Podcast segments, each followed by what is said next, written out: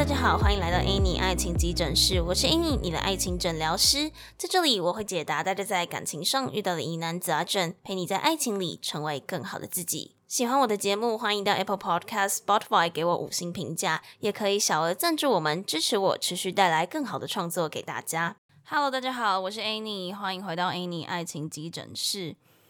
今天呢，想要来跟大家聊聊，就是大概从二零二三年，就今年的可能是四月开始吧，然后开始有很多人去讨论两个名词，一个是蛙化现象，一个是蛇化现象。那其实刚看到这个名词出来的时候，我就是没有没有找一个时间好好去了解它。那刚好。这阵子社群里面有人有讨论到，然后我查了一下，看了一下大家的讨论，就觉得说，诶，好像我们也可以做一集来讨论这些现象。那为什么会想要讨论这个呢？因为其实有时候我们在不管是你在喜欢别人的时候、晕船的时候，或者是你身处一段关系的时候，有时候你会很难，就是你知道。理性上你好像应该怎样怎样怎样，可是有的时候感性上你还是克制不住自己会有某一些想法，然后可能旁观者看来会觉得说啊，这就是这样啊，然后但是当局者却总是当局者迷，然后旁观者清这样子。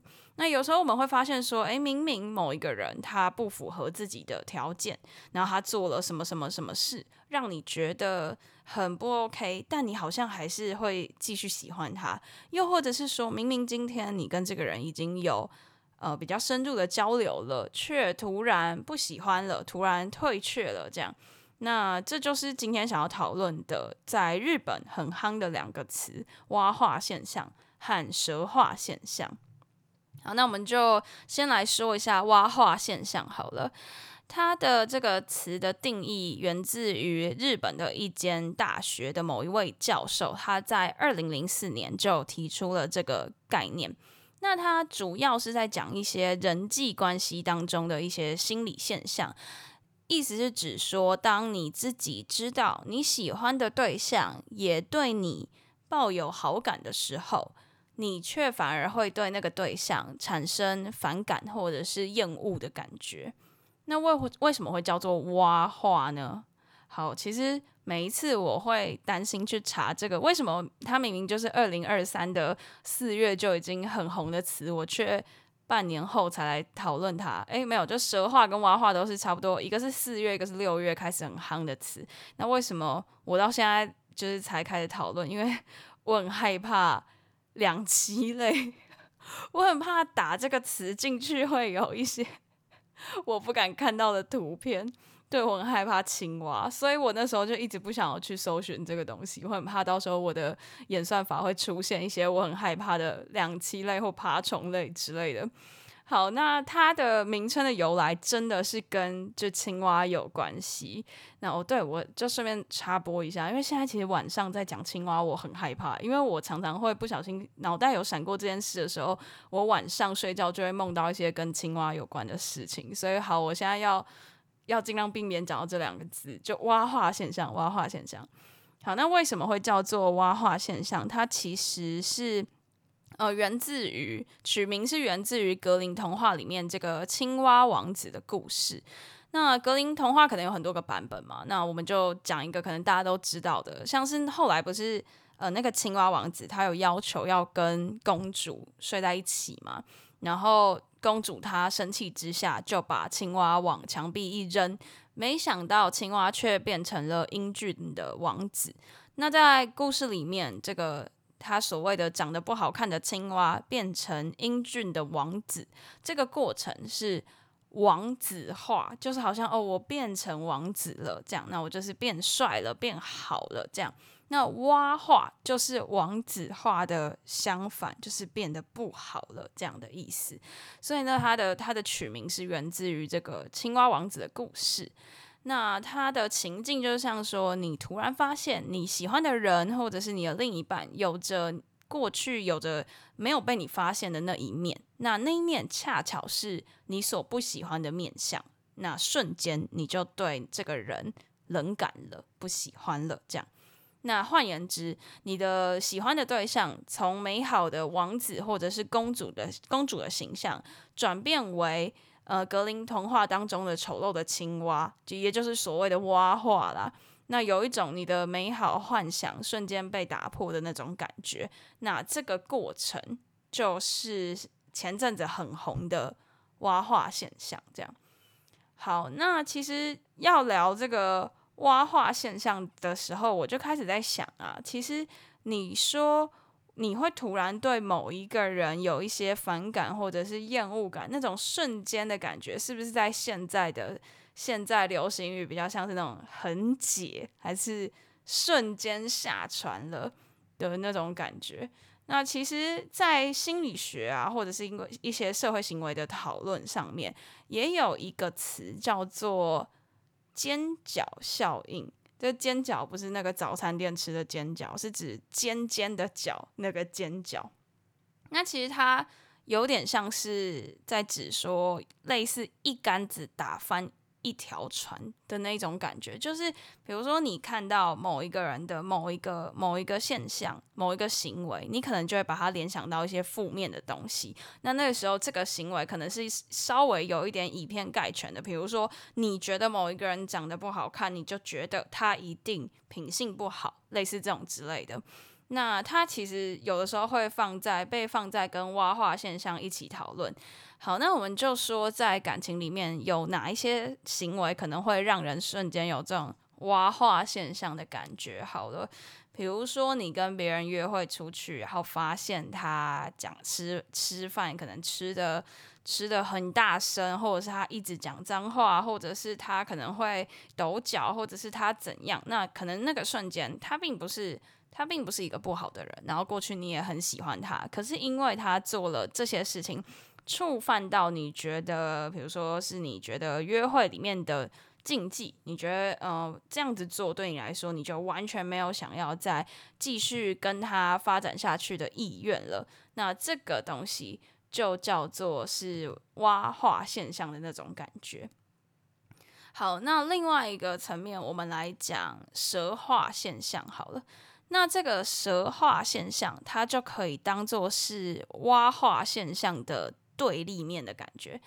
简单来说，就是你今天的交往对象或是你的暧昧对象，他的行为有多么的让你不喜欢，就像刚刚讲到的，可能吃饭大声，或是抖脚，或者是呃什么什么挖鼻孔、放屁这种之类的，然后这些可能你原本是不能接受的，但是因为是。你喜欢的人做这件事情，那你都会觉得啊，好可爱哦，他这样子做好可爱，好吸引我这种感觉。所以其实，嗯、呃，这个想法它有点像是蛙化现象的完全相反。就是蛙化现象就是把一个不好的东西，你就是一直往负面的去想；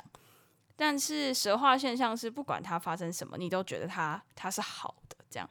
那这个蛇化现象比较。比较多说的缘由，缘由是来自于在 TikTok 上面一对日本的情侣，那他们有很多粉丝，好像十二万吧，我刚刚看他们有十二万粉丝，然后的一对日日本的情侣，然后他们在他们那些日常的影片里面，经常会表现出对彼此深深的那种爱意，就是啊，我的女朋友做了什么什么什么，他还是怎么样怎么样，我的男朋友做了什么什么什么。都还是觉得他多么的可爱，类似这种之类的，是他们的就是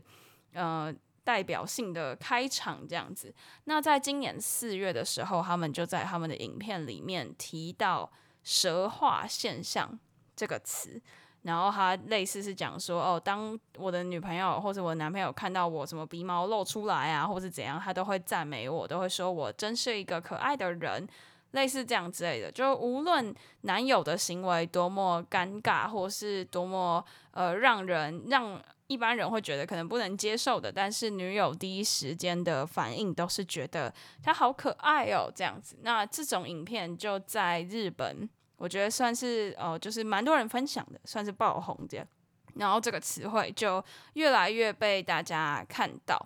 那其实这个蛇化现象哦，又有一个。也不是说对应啦，就是很类似的，在心理啊，或者是呃一些社会啊行为上的研究，有对应到一个也蛮多人在讨论的效应，叫做月晕效应。那他在讲的意思，如果你要用比较白话的解释，就是说，当你注意到这个月亮它是很亮的时候，可能它旁边的东西你都会觉得啊，它是多么的美好，多么的明亮这样子。所以这个月晕效应，它其实就是在形容一种认知的偏误。那其实它跟那个，它跟刚刚讲到的尖角效应其实是很像的嘛，就是你都是用某一件事情去。以偏概全的那种感觉，然后你你基于他是某，就是他是你女友，或者他是你喜欢的对象，而对他产生了一种认知的偏误。但是相反的是，这个月晕效应，它指的是比较正向的形容。就是你会一直把某一个好的人一直往好的方面想，比如说你会觉得帅的人就一定有钱，然后呃会读书的人一定什么都会，或是漂亮的人一定就社会地位高等等之类的。那它放在爱情里面就有一点像是情人眼里出西施的那种感觉，就是因为你喜欢他，所以他做什么你都觉得。很好，很可爱，这样，那就是跟刚刚讲到的蛙化效应是完完全全相反的。这样，好，所以其实我觉得，为什么今天想要来讨论这个词汇，是因为我觉得其实还蛮有趣的。你就可以去想哦，今天提出了两个词汇，他们明明本质上是很相像的，就是比如说某一个人做了一个不好的事情，你就去。定义他是你不喜欢的人，但是也有可能是某一个人，因为他是你喜欢的人，所以你就觉得他做什么都是好的。那很显然，这是完完全全就是相反的那种感觉嘛。所以其实今天讲这个词汇，除了是说让大家诶可以知道前阵子到底是在红什么，其实我更想说的是，没有什么东西就一定怎么样。因为其实我觉得，在遇到不管是感情的问题也好，或者是好一些医学、医药、法律相关的，好了，我们遇到了自己遇到这些问题，就会想要上网查嘛，就会想要上网去搜寻。那这个时候可能就会有很多专有名词会跳出来，就是会，比如说像是你，你像前阵子我其实很多词汇都是从听众这边知道的，就是。我查了，上网查，曾经有看到有人说什么分手有分断崖式分手，还有什么失望式分手，然后就想失望式分手是什么意思？大家分手不是都都蛮失望的吗？对，反正就是你你打一些关键字进去，可能就会跑出一些跑出一些名词，然后可能他他写的起来写起来看起来像是一个专有名词的这种感觉，那。我是觉得说，我们可以不用被这种名词给框架住。就是当然，我觉得有这些专有名词的存在，以及我们节目上面去介绍这种各式各样的名词，其实，呃，我的本意是希望说，可以让大家知道，原来世界上，或者是说，原来这个社会大众下，还是有这么多种人，就是并不是说只有我看到的现象。就是这个世界运转的方式，介绍更多名词的方式，其实我觉得我我的目的比较像是说，让大家知道说，哦，原来并不是只有自己遇到这个状况，又或者是说，其实另另外一个层面比较像是说，你可以借由我们介绍给你这么多种的情况，你可以觉得自己并不是孤单的，你就会知道说，哦，并不是只有我面临到这样的情况，其实。有很多人也有类似的感受，或是类似的故事，所以才会去分享各式各样的名词，或是各式各样的现象。那并不是急着要你去定义说你自己就是属于这个名词，然后被它框架住了。就像有人喜欢看星座、占星，或者是 MBTI 等等之类的，那其实那个东西它收敛出来的一个名词，也不是所有人都是那样，对吧？那其实我觉得名词是帮助你去了解这个世界还有这么多种样貌，然后可能可以帮助你从那个角度去切入来想你自己到底是在意什么事情。因为有时候我觉得，当你接收到很多网络上的资讯，不管是专有名词，甚至有的时候可能社群里面，我们社群里面将近八百个人，然后每个人给你呃，每个人都给你一句建议的话，那就会开始越来越，有时候会越来越混乱嘛。那其实当你越来越混乱的时候，你要能够去就是思辨，说到底什么资讯是对你有用的，什么资讯可能暂时还先先摆在旁边，然后。越混乱的时候，我觉得你越是越是需要去思考自己到底想要什么。那这些名词并不是一个枷锁，它可能是让你去了解说，原来这个世界上还有这么多种样貌，而不是说只有我这一种人，或者是说只有我的对象这一种人。因为像我记得之前在介绍那个 situationship 嘛。那我就我那时候不是就有讲嘛，那部电影就是《恋夏五百日》，它其实已经好久好久好久以前了，但是以前就有人在讨论这一种关系。那这就代表说，不论有没有 situationship 这个名词存在，这一种关系的形式它都存在嘛。那所以就是说。你不用去定急着定义说啊，我自己就是遇到 situationship 了，所以我开始要查这方面的资料。有时候不尽然是这样，就它只是一个状态，去让你知道说，哦，原来有人在跟其他人相处的时候，他可能并不是每个人都想要发展成 relationship，他可能是想要发展成 situationship。那可能的原因是什么？那我心里是怎么样看待？这段关系的，然后进而去引发那些思考，而非直接就是用一个名词去定义说，哦，我就是这样了，我就是比如说什么，我就是遇到海王了，我就是遇到海后了，那你就开始去查说怎么样去对付海王海后。但其实，好，不管是怎么样子的名词，回归到最原始的，都是你要去思考说你自己想要的到底是什么。那那些名词或许可以帮助你去。呃，更了解这个世界，然后更了解你自己的情况。不过也不需要就是把自己锁定在一定是属于这个名词里面。他们只是帮助你去了解自己，还有了解这个世界的一个管道。这样好，所以今天介绍的这两个词汇，只是就是一来也是我自己蛮想要知道的啦。因为前阵子就是看到还蛮多人在讨论的，然后加上那个。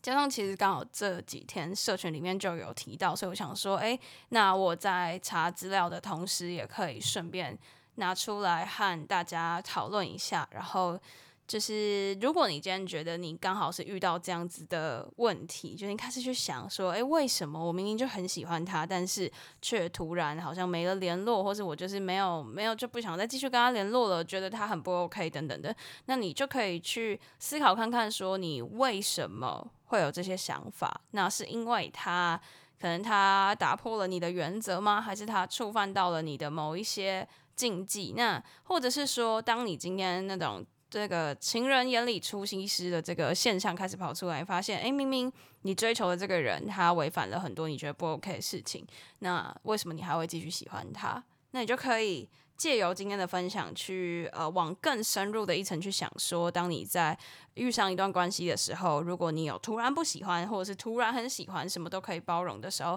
你可以去想，诶，那今天他触犯的这一个你所谓的条件，是你真的在意的吗？那这时候你可以针对，你可以先撇除掉人的问题，你可以去想说，诶，那这个条件我在意的程度有多少，以及这个人他好，那如果今天他的好的部分有大于坏的部分，那这一点是你可以包容的吗？你就可以去做更深层的一些思考，然后来看看说，诶，有的时候，因为其实我觉得我可以理解，有时候我们设下的一些。底线或者是条件，并不是就是你还放到所有人的时候，你都会用这个标准来看人。因为我记得上一集嘛，我也有讲到说，就是有时候我我写下了一些择偶条件，然后到时候我真正交往的对象其实都跟那些条件大相径庭嘛。所以其实我觉得这完全是可以理解，不管是蛙化还是蛇化，就是那个一瞬间的感受，其实真的会就是影响你。决定到底要不要再继续跟这个人，这个人继续发展。但如果今天你遇到了这个交叉口，然后你开始担心自己的决定太过于仓促的时候，那你可以停下来去思考说，那衡量一下这个利弊，还有他所让你不开心的这件事情，呃，你有多在意？因为其实我觉得，像我刚刚举例说。我自己在谈恋爱的时候，其实很多对象跟我一开始预设的条件都不太一样。那其实我在就是决定跟这个人进入一段关系之前，我都会去想到这一块。然后那时候我做的事情就是我会去想说，诶，是不是他好的部分我也非常的喜欢？那让我觉得说，诶，其实即便这个地方不好，或许我们还有一些调整的机会。然后他也是可沟通的。那我觉得这个可能有的时候是更重要的。那如果说今天他所让你觉得不开心的这个点，已经严重到你觉得你没有办法再好好的看待这个人的话，那或许就是，呃，也也就代表说你是很在意，你是很在意这个点。那如果这个点他真的没有办法达成，然后也就是没有办法跟你去沟通，然后去改变的话，那或许呃你们没有到那么适合。所以其实呃不管是遇到了蛙化还是蛇化。深入的去探究到底什么是你真正想要的，什么是你真正呃在意的，以及这个对象他有没有办法跟你有一个健康的沟通？因为其实进入一段关系之后，沟通和摩擦一定是越来越多。那即你们很显然在这个点上有一些想法的不同，那有没有办法有一个健康的沟通，让你们彼此之间都取得一个舒适的方式，那才是更重要的。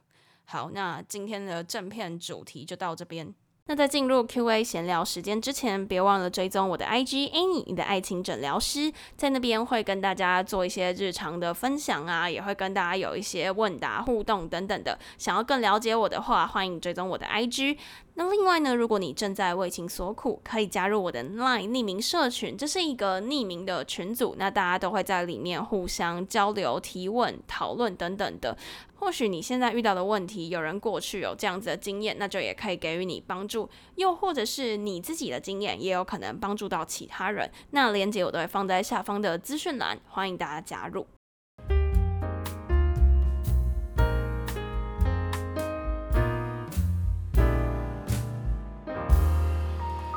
二十三号是我们社群两周年的纪念日。其实我刚刚在想，两周年，天哪，太快了吧！因为像这一集你们听到的时候，应该是星期四嘛，所以应该是十月十九。那过没几天就是十月二十三，就是我们两周年的纪念日。那其实以往有一些纪念日，我都会做一些事情。然后像之前可能一百集啊，或者是就是节目两周年啊，我都会可能会做 Q&A 啊，或者抽奖，或者是有一些小活动什么之类的。那今年的我还在想。我其实哦，今年一定会有的是抽书，就是有跟出版社合作，他们有提供给我一本我觉得还不错的书，然后可能这一两周吧，就会在 IG 上面发文，然后让大家可以抽这本书这样子。那除此之外，我自己内部办的活动我还在构思，那我可以先分享一下去年的，去年就是做明信片，然后那个明信片我总共做了四款吧。然后那个明信片上面的语录是我找朋友帮我手写，然后制作的。然后那上面的语录就会是可能我在节目上很常说的话，或者是一些哦，我那时候好像也有开放大家投稿给我，就是觉得一些。讲到不错的观观观念，然后可以变成句子这样子，然后那时候就设计了四句四张明信片这样子，然后那时候的做法就是我有开一个表单，然后那个表单你只要写就是写一段话。给我，然后选一张这四张里面你喜欢的明信片，那我就会用那张明信片，然后手写回复给你。那我记得我那时候写了六七十张吧，而且我都写到满，就是那个 A4 一半写到满，而且我还用就是钢笔写啊。那阵子我就我记得我是大概九月十月的时候募集大家想要写给我的话。然后我那时候好像年底吧，十二月的时候就寄给大家，有点像是圣诞礼物、新年礼物的那种感觉。然后后来也收到蛮多听众说，他们会把它就是压在桌子下面啊，或者是贴在书桌的两侧的墙壁之类的，就觉得还蛮感动的。就是可以用一个那种手写的温度的这种形式陪伴着大家。而且其实我还蛮喜欢用钢笔来写字，因为钢笔它的它会有个墨水色。然后会有那种深浅的感觉，很漂亮。然后我那时候就是用钢笔写给大家，然后这个过程中要一直装墨，然后还要小心翼翼的，怕它会滴到那个卡片上面，这样对啊，还要去浴室里面装。那今年要做什么？其实我还在想，然后大家有什么 idea 也可以提供给我。因为其实我觉得今年与其说是我和社群的相处，更紧密的是社群内部自己的相处。其实我觉得这个是还蛮可贵的，因为。因为我一个人能够扩大的影响力其实有限，那如果有一些伙伴，他可以帮忙带动其他人，其他人再带动其他人，那其实它就是一个永动机的循环。那这其实是我更想要看到的现象，因为这就代表我们可以一个牵一个，然后影响到更多人，然后不管是呃，就是让大家觉得更温暖也好，或者是可能有一些朋友他们可以从网友转到现实，我觉得这个都是。很，我当时开这个社群完全没有想到的，因为其实社群的演进，我觉得还蛮妙的。就是当时我是二零二一的四月二十三开节目嘛，那四月二十三的半年后，就六呃十月二十三，我就开了社群。那那时候开社群的原因，其实单纯只是因为觉得说，因为 Podcast 它就没有留言的机制嘛，所以。呃，那时候我就觉得很困扰，有时候我要公布什么事情，或者想要跟大家讨论，有一些比较及时的讨论，好像就就是没有没有场所可以讨论。然后那时候就是刚好这个 Line 的社群，这个匿名的这匿名的功能就蛮蛮夯的，所以我就想说，哎，开一下。一开始以为会只是我的布告栏，然后没想到就变成是一个。问问题和交流的地方，然后甚至现在还会大家晚上就是开群组通话，甚至呃大家揪出去的次数应该也超过二十次了吧？就是常常各地啊，台北啊、台南啊、高雄啊什么的，就是会约出来见面，就是甚至就是他们约出来次数应该早就超过二十次，所以我就觉得这个这个扩散的能量是我一开始都。没有想到的，那我也蛮开心，就是在这个自然而然的发展之下，就有这么多伙伴，然后跟我们之间越来越拉近。因为其实我觉得，